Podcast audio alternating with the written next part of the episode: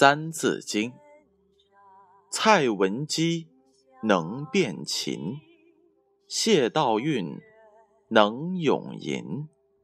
比女子且聪明，尔男子当自警。唐刘晏方七岁，举神童，作正字。唐刘晏方七岁，举神童，作正字。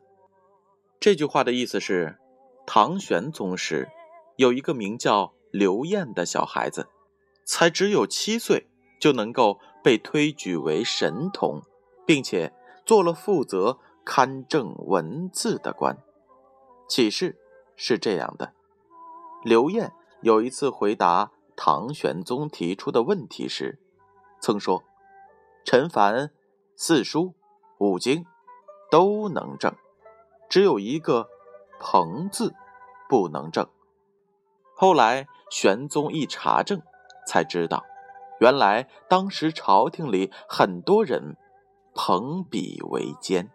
所以，刘晏说无法正“朋”字，就是这个道理。注释是这样的：唐刘晏，刘晏，字土安，七岁能作诗、写文章，大家公认他是神童。举神童，神童指聪明的小孩子。作正字。正字是官名，主管校正书籍。这句话还有这样一则故事：刘晏是唐玄宗时的一个小神童，据说他曾经写了一篇《东风颂》的文章，献给了祭拜天地的玄宗。玄宗看了以后赞不绝口，于是便召见刘晏。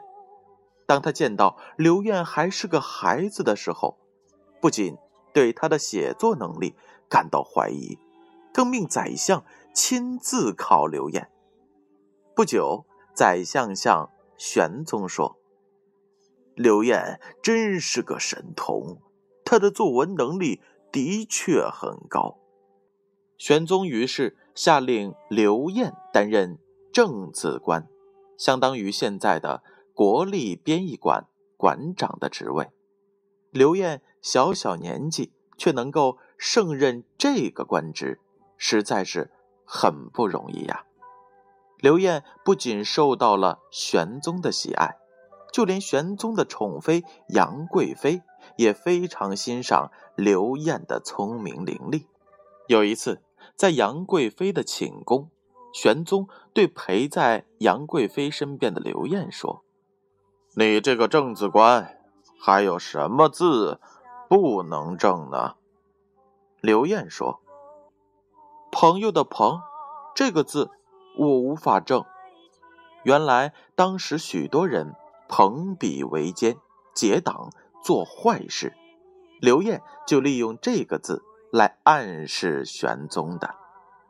这正是唐刘晏，方七岁。”举神童，作正字。